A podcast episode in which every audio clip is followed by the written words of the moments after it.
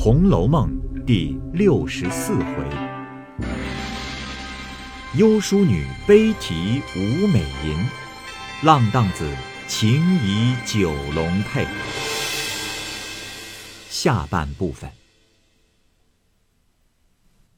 仍欲往下说时，只见有人回道：“啊，莲儿爷回来了。适才外间传说，往东府里去了好一会儿了，想必就回来了。”宝玉听了，连忙起身迎至大门以内等候。恰好贾琏自外下马进来，于是宝玉先迎着贾琏跪下，口中给贾母、王夫人请了安，又给贾琏请了安，二人携手走了进来。只见李纨、凤姐、宝钗、黛玉、迎、叹息等早在堂中等候，一一相见已毕。因听贾琏说道：“啊，老太太明日一早到家，一路身体甚好。今日先打发了我来回家看事，明日五更仍要出城迎接。”说毕，众人又问了一些路途的景况。因贾琏是晚归，遂大家别过，让贾琏回房歇息。一宿晚景不必细说。至次日饭时前后，果见贾母、王夫人等归来。众人接见已毕，略坐了坐，吃了一杯茶，便领了王夫人等过宁府中来。只听见里面哭声震天，却是贾赦、贾琏送贾母到家，即过这边来了。当下贾母进入里面。早有贾赦、贾琏率族中人哭着迎了出来，他父子一边一个挽了贾母，走至灵前，又有贾珍、贾蓉跪着扑入贾母怀中痛哭。贾母暮年人见此光景，一搂了贾蓉等，痛哭不已。贾赦、贾琏在旁苦劝，方略略止住。又转至灵佑，见了尤氏婆媳，不免又相持大哭一场。哭毕，众人方上前一一请安问好。贾珍因贾母才回家来，未得歇息，坐在此间看着，未免要伤心，遂再三求贾母回家。王夫人等亦再三相劝，贾母不得已方回来了。果然，年迈的人禁不住风霜伤感，至夜间便觉头闷目酸，鼻塞声重，连忙请了医生来诊脉下药。足足的忙乱了半夜一日，幸而发散的快，未曾传经。至三更天，些许发了点汗，脉静身凉，大家方放了心。至次日，仍服药调理。又过了数日，乃贾敬送殡之期，贾母犹未大愈，遂留宝玉在家侍奉。凤姐因未曾甚好，亦未去。其余贾赦、贾琏、邢夫人、王夫人等率领家人仆妇，都送至铁槛寺，至晚方回。贾珍、尤氏并贾蓉仍在寺中守灵，等过百日后，方扶灵回籍。家中仍托尤老娘并二姐、三姐照管。却说贾琏素日既闻尤氏姊妹之名，恨无缘得见。近因贾静停灵在家，每日与二姐三姐相认已熟，不禁动了垂涎之意。况之与贾珍、贾蓉等素有聚幽之俏，因而乘机百般撩拨，眉目传情。那三姐却只是淡淡相对，只有二姐也十分有意，但只是眼目众多，无从下手。贾琏又怕贾珍吃醋，不敢轻动。只好二人心领神会而已。此时出殡以后，贾珍家下人少，除尤老娘带领二姐、三姐，并几个粗使的丫鬟老婆子在正室居住外，其余婢妾都随在寺中。外面仆妇不过夜间巡更，日间看守门户，白日无事亦不进里面去，所以贾珍便欲趁此下手。遂托相伴贾珍为名，亦在寺中住宿，又时常借着替贾珍料理家务，不时至宁府中来勾搭二姐。一日，有小管家余禄来回贾珍道：“前者所用彭钢孝布，并请冈人青衣，共使银一千一百十两，呃，除给银五百两外，仍欠六百零十两。呃，昨日两处买卖人俱来催讨，小的特来讨老爷的示下。贾珍道：“你且去库上领去就是了，这又何必来回我？”余禄道：“呃，昨日也曾上库上去领，但这是老爷病天以后，各处支领甚多，呃，所剩还要预备百日道场及庙中用度，此时竟不能发给。”所以，小的今日特来回爷，或者沿内库里暂且发给，或者挪用和相，呃，吩咐了小的好办。贾珍笑道：“哼，你还当是仙呢？有银子放着不使？你无论哪里借了给他吧。”余禄笑回道：“呃，这，呃，呃，若说一二百，小的还可以挪借。”这五六百，小的一时哪里办得来？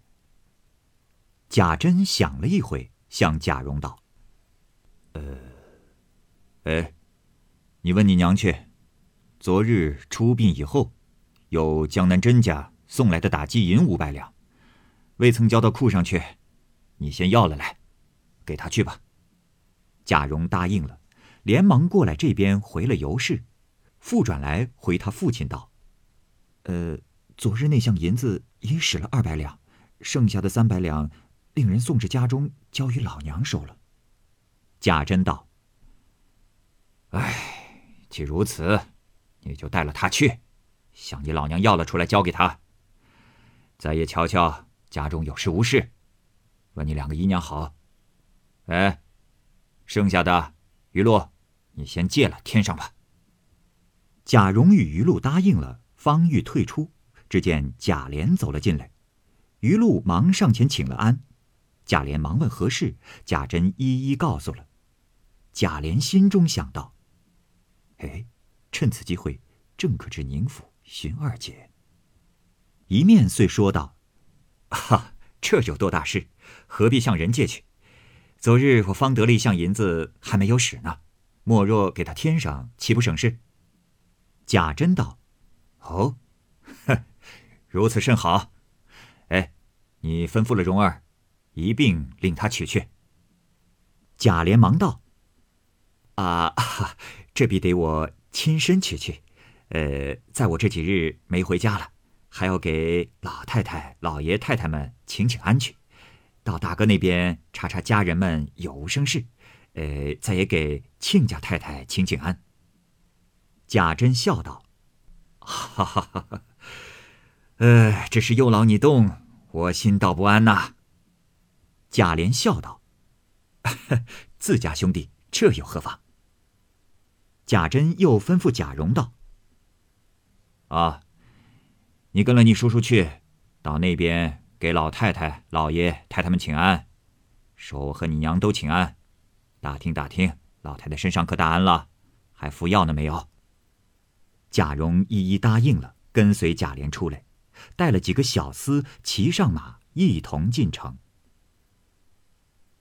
在路叔侄闲话，贾琏有心便提到尤二姐，因夸说如何标致，如何做人好，举止大方，言语温柔，无一处不令人可敬可爱。哎，人人都说你婶子好，据我看。哪里及你二姨一玲呢？哼！贾蓉揣知其意，便笑道：“呃，叔叔既然那么爱她，我给叔叔做媒，说了做二房如何？”贾琏笑道：“哎，你这话是玩话，还是正经话？”贾蓉道：“哈，我说的是当真的话。”贾琏又笑道。杆子好呢，只是怕你婶子不依，再者，再也怕你老娘不愿意。况且我听说你二姨也有了人家了。贾蓉道：“嗨，这都无妨。我二爷三爷都不是我老爷养的，原是我老娘带了来的。听见说我老娘在那一家时，就把我二爷许给黄梁庄头张家，指腹为婚。后来。”张家遭了官司败落了，我老娘又在那家嫁了出来。如今这十数年，两家音信不通，我老娘时常抱怨要与他家退婚，我父亲也要将二姨转聘，只等有了好人家，不过令人找着张家，给他十几两银子，写上一张退婚的字儿。想张家穷极了的人，见了银子有什么不依的？在他也知道咱们这样人家，也不怕他不依。又是叔叔这样的人说了做二房，我保管我老娘和我父亲都愿意。倒只是婶子那里却难。贾琏听到这里，心花都开了，哪里有什么话说，只是一味呆笑而已。贾蓉又想了一想，笑道：“哎，叔叔若有胆量，依我的主意保管无妨。呃，不过多花上几个钱。”贾琏忙说：“哦，有何主意？快说出来，我没有不依的。”贾蓉道：“叔叔回家一点声色别露，等我回明了我父亲，向我老娘说妥，然后咱们在府后方近左右买上一所房子及应用家伙，再拨两窝子家人过去服侍，择了日子，人不知鬼不觉娶了过去，吩咐家人不许走漏风声。”婶子在里面住着，深宅大院，哪里就得知道了。叔叔两下里住着，过个一年半载，几乎闹出来，不过挨上老爷一顿骂。叔叔只说婶子总不生育，原是为子嗣起见，所以私自在外面做成此事。就是婶子见生米做成熟饭，也只得罢了。再求一求老太太，没有不完的事。自古道欲令智昏。贾琏只顾贪图二姐美色，听了贾蓉一篇话，遂为祭出万全，将现今身上有福，并停妻再娶、严父妒妻种种不妥之处，皆置之度外了。却不知贾蓉亦非好意，素日因他同姨娘有情，只因贾珍在内不能畅意。如今若是贾琏娶了，少不得在外居住。趁贾琏不在时，好去鬼混之意。贾琏哪里思想及此，遂向贾蓉致谢道：“啊，好侄儿，你果然能够说成了，我买两个绝色的丫头谢你。”说着，已至宁府门首。贾蓉说道：“哎，叔叔进去，向我老娘要出银子来，就交给余禄吧。我先给老太太请安去。”贾琏含笑点头道：“嗯，哎，老太太跟前，别说我和你一起回来的啊。”贾蓉道：“知道。”又附耳向贾琏道：“哼，今日遇见二姨，可别性急了，闹出事来，往后倒难办了。”贾琏笑道：“少胡说，你快去吧，我在这里等你。”于是贾蓉自去给贾母请安。贾琏进入宁府，早有家人头率领家人等请安，一路尾随至厅上。贾琏一一的问了些话，不过色泽而已，便命家人散去，独自往里面走来。原来，贾琏、贾珍素日亲密，又是弟兄，本无可忌避之人，自来是不等通报的。于是走至上房。早有廊下伺候的老婆子打起帘子，让贾琏进去。贾琏进入房中一看，只见南边炕上只有尤二姐带着两个丫鬟一处做活，却不见尤老娘与三姐。贾琏忙上前问好相见，尤二姐含笑让座，便靠东边排叉坐下。贾琏仍将上手让与二姐，说了几句见面情儿，便笑问道：“呃。”亲家太太和三妹妹哪里去了？怎么不见？尤二姐笑道：“啊，才有事往后头去了，也就来的。”此时伺候的丫鬟因倒茶去，无人在眼前。贾琏不住的拿眼瞟着二姐，二姐低了头，只含笑不理。贾琏又不敢造次动手动脚。因见二姐手中拿着一条拴着荷包的绢子摆弄，便搭讪着往腰里摸了摸，说：“呃，哎呀，槟榔荷包也忘记带了来。呃，妹妹有槟榔，赏我一口吃。二姐道：“ 槟榔倒有，就只是我的槟榔从来不给人吃。”贾琏便笑着欲近身来拿。二姐怕人看见不雅，便连忙一笑撂了过来。贾琏接在手中，都倒了出来，捡了半块吃剩下的，撂在口中吃了，又将剩下的都揣了起来。刚要把荷包亲身送过去，只见两个丫鬟倒了茶来。贾琏一面接了吃茶，一面暗将自己带的一个汉玉九龙佩解了下来，拴在手绢上，趁丫鬟回头时，仍撂了过去。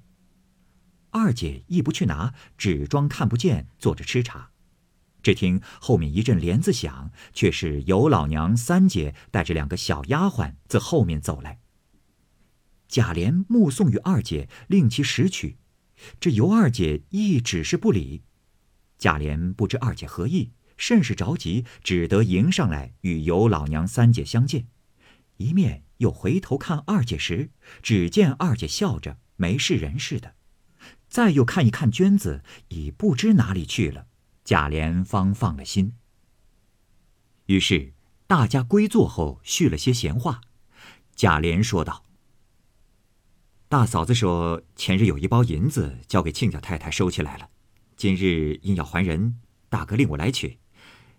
再也看看家里有事无事。”尤老娘听了，连忙使二姐拿钥匙去取银子。这里贾琏又说道：“ 我也要给亲家太太请请安，瞧瞧二位妹妹。亲家太太脸面倒好，只是二位妹妹在我们家里受委屈。”尤老娘笑道：“哎，咱们都是至亲骨肉，说哪里的话？在家里也是住着，在这里也是住着。不瞒二爷说。”我们家里自从先夫去世，家计也着实艰难了，全亏了这里姑爷帮助。如今姑爷家里有了这样大事，我们不能别的出力，白看一看家，还有什么委屈了的呢？正说着，二姐已取了银子来交与尤老娘，尤老娘便递与贾琏，贾琏叫一个小丫头叫了一个老婆子来，吩咐他道。你把这个交给于露，叫他拿过那边去等我。老婆子答应了去了。只听得院内是贾蓉的声音说话。须臾进来，他给老娘姨娘请了安，又向贾琏笑道：“啊，刚才老爷问叔叔呢，说有什么事情要使唤，原要使人到庙里去叫，我回老爷说叔叔就来，老爷还吩咐我。”路上遇着叔叔，叫快去呢。贾琏听了，忙要起身，又听贾蓉和他老娘说道：“，那一次，我和老太太说的，我父亲要给二姨说的姨父，就和我这位叔叔的面貌和身脸差不多。老太太说好不好？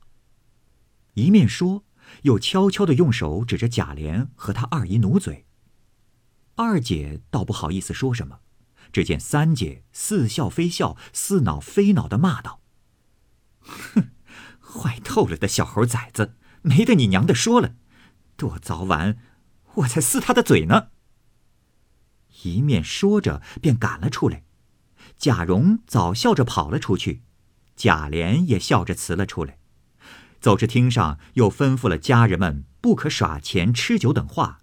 又悄悄的央贾蓉回去急速和他父亲说，一面便带了余禄过来，将银子添足交给他拿去，一面给贾赦请安，又给贾母请安，不提。